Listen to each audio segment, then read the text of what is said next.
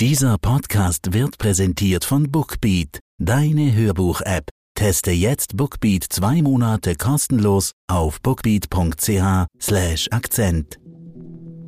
NZZ Akzent.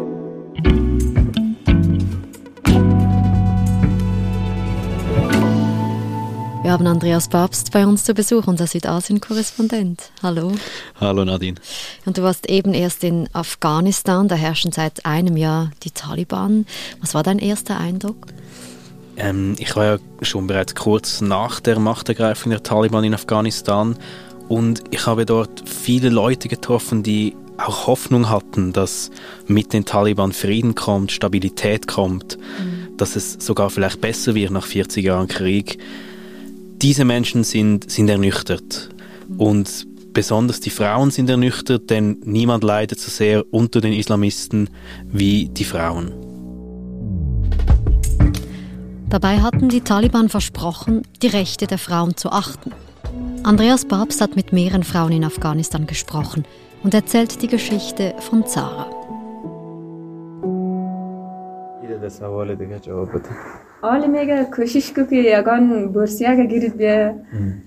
Wer ist denn Sarah? Sarah ist eine junge Frau, 24 Jahre alt. Mhm. Sie stammt aus einem Dorf in Bamian. Bamian ist im Westen des Landes. Ähm, also muss ich mir das vorstellen, arm? Eher arm. Ja. Einfache Häuser, sehr zersiedelt, weltberühmt für die Buddha-Statuen, die die Taliban einst weggesprengt haben. Mhm. Und Sarah stammt aus einem kleinen Dorf in dieser Region und Sarah hatte einen Traum. Sarah wollte Eisenbahndirektorin werden. Eisenbahndirektorin, das ist interessant, aber überraschend irgendwie. Nun, das war ihr Traumberuf. And I can speak English, this word.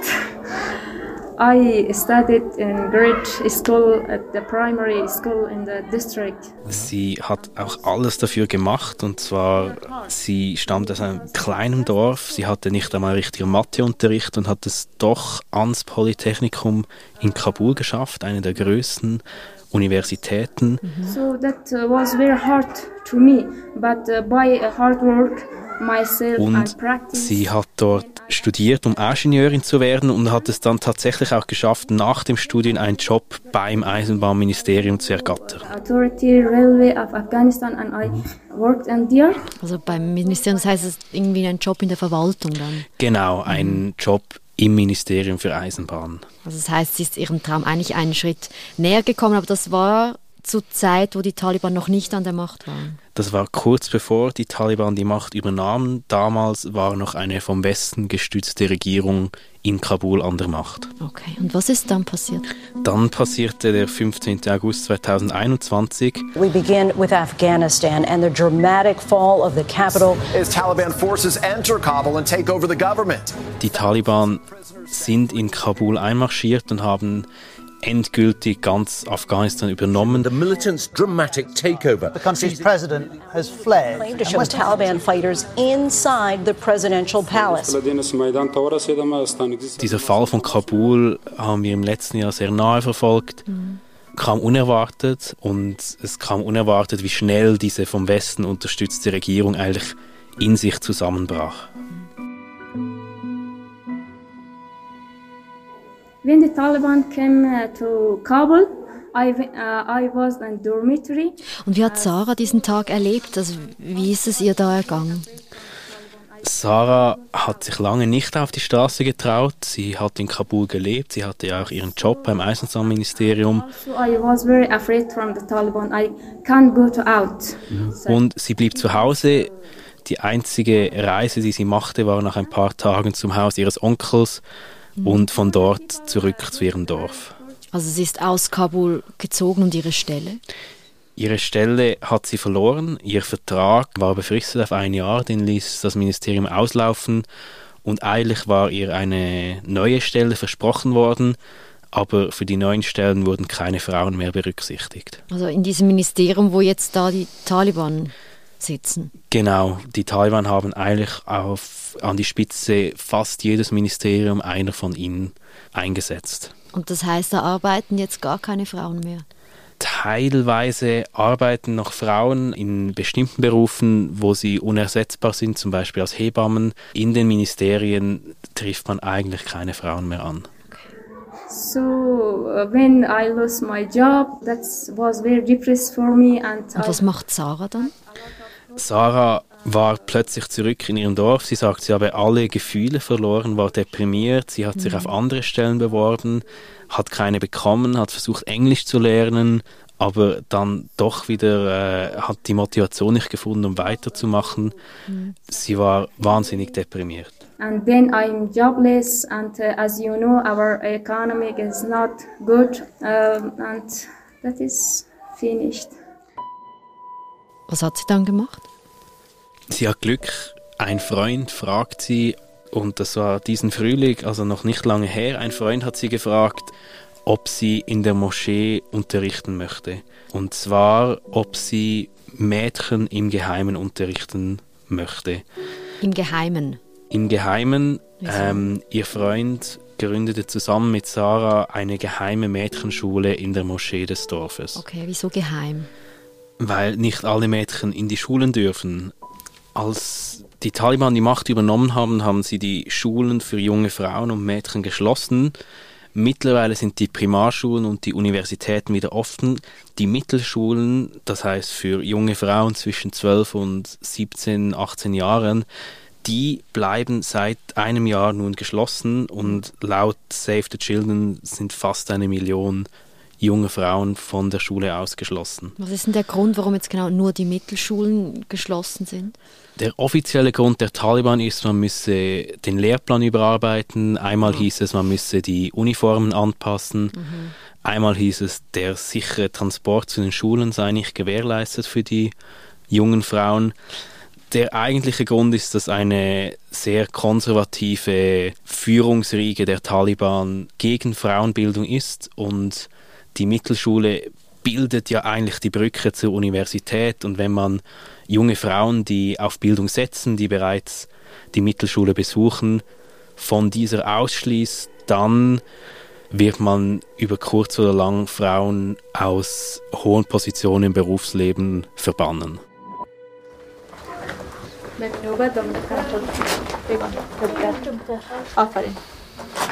Und Sarah bietet jetzt also diesen Mädchen eine Chance, zur Schule zu gehen, in ihrer geheimen Schule. Wie muss ich mir diesen Unterricht denn vorstellen? Wir haben die Schule besucht, die befindet sich im Frauenteil der lokalen Moschee. Man kann sich das so vorstellen, da sitzen 35 Mädchen auf dem Boden, alle in der Hand ein Mathebuch.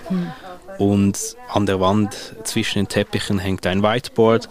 Und an diesem Tag war Bruchrechnen an der Reihe. Sarah hat vorgerechnet und die Mädchen haben nachgerechnet. Und in den letzten zwei Monaten, drei Monaten, wo es diese Schule gibt, haben sie doch schon das halbe Mathebuch zusammen durchgearbeitet. Oh, wow. Also die gehen dann den ganzen Tag da in die Moschee zur Schule. Nein, nur eine Stunde am Nachmittag. Okay, das ist wirklich eine kleine Geste. Das ersetzt natürlich keinen Unterricht, aber trotzdem gibt es mittlerweile viele solche Mädchenschulen, geheimen Mädchenschulen in Afghanistan. Es gibt sie in Kabul, es gibt sie in Bamian, es gibt sie an anderen Orten, eigentlich überall, wo Mädchen weiter lernen wollen.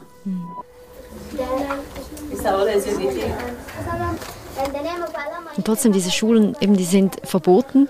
Welches Risiko geht denn Sarah hier ein? Es ist nicht ganz klar, wie groß das Risiko ist. Es ist sicher verboten. Sie hat auch schon Warnungen erhalten von den Taliban, dass man wisse, was sie tue. Okay. Sarah selber macht einfach weiter. Also ja, keine Angst. Sie hat, glaube ich, Respekt vom Tag, wo die Taliban an der Türschwelle stehen, aber sie hat keine Angst. Sie macht weiter.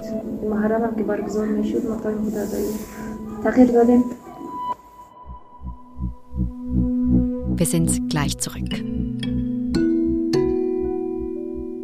Sommerzeit ist Hörbuchzeit. Und mit Bookbeat ist Hörbuchhören so leicht wie noch nie. Mit über 500.000 Titeln gibt es in der Bookbeat-App für jeden die passende Geschichte. Alle Hörbücher auf dem Smartphone oder Tablet unbegrenzt abrufbar, jederzeit. Mit dem Rabattcode Akzent können Hörerinnen und Hörer Bookbeat jetzt zwei Monate lang gratis testen auf bookbeat.ch/akzent.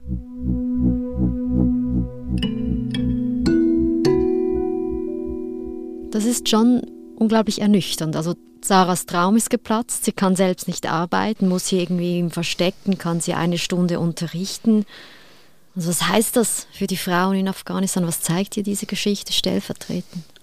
Die Situation für die Frauen in Afghanistan ist sicher schlimm.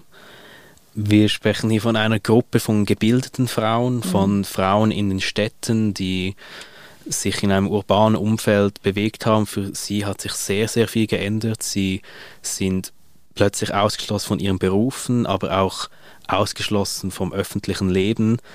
Zum Beispiel dürfen sie nicht mehr ins Fitnesscenter, dürfen keinen Sport machen. Vorher waren Fitnesscenter schon geschlechtergetrennt, aber mhm. nun dürfen sie auch unter sich eigentlich keinen Sport mehr machen. Könnte sich denn mittelfristig auch etwas wieder ändern zugunsten der Frauen in Afghanistan? Es ist schwer zu sagen, die Taliban funktionieren nicht als Einheit. Man trifft viele Taliban, seien es Kämpfer oder Minister, die eigentlich offen wären für eine größere Rolle der Frauen in der Gesellschaft, sei es in der Bildung, sei es in gewissen Berufen, als Ärztin, als Lehrerinnen. Es gibt gerade jüngere Taliban, die das stark befürworten.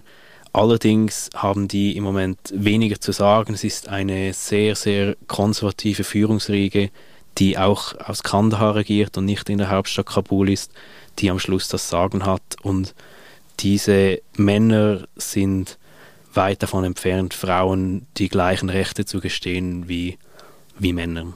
Aber die müssen doch auch einsehen, dass sie sich am Ende ja selbst schaden, wenn sie die Frauen von, den, von der Bildung ausschließen und generell die halbe Bevölkerung vom sozialen Leben. Das könnte man meinen, aber das ist nicht so. Sie haben sich schon schwer selber geschadet. Die internationale Gemeinschaft hat den 23. März, als die Schulen aufgehen sollten, abgewartet. Sie wollte dort Resultate sehen. Die Taliban haben enttäuscht, haben ihr Versprechen gebrochen und sich damit wahrscheinlich noch den letzten Goodwill, den sie hatten, verscherzt im Westen.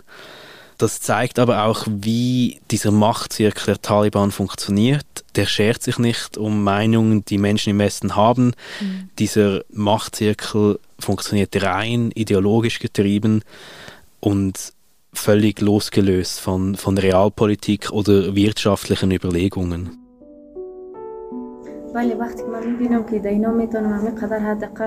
Und was macht denn Sarah jetzt? Sarah lernt wieder mehr Englisch. Sie versucht einen TOEFL zu machen, dieses Englischdiplom, damit sie vielleicht ein PhD oder eine weitere Ausbildung an einer englischen Universität machen kann. Viele ihrer Schülerinnen oder Klassenkameradinnen ihrer Schülerinnen werden nun teilweise verheiratet, teilweise waren diese Arrangements schon vorher getroffen hat aber auch damit zu tun, dass die Mädchen nun zu Hause sind. Sie dürfen oft nicht mehr raus, weil sie einen männlichen Begleiter brauchen, sprich sie werden zur Last zur Familie. Das heißt, sie werden verheiratet. Sarah selber sagt, sie will nicht heiraten, auf keinen Fall.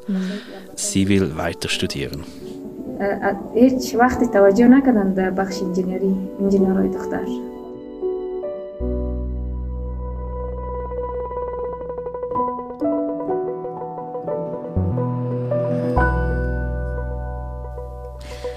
Andreas, vielen Dank, dass du uns Sarahs Geschichte erzählt hast bei uns im Studio.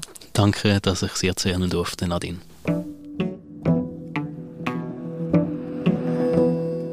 Das war unser Akzent. Produzent dieser Folge ist David Vogel. Ich bin Nadine Landert. Bis bald.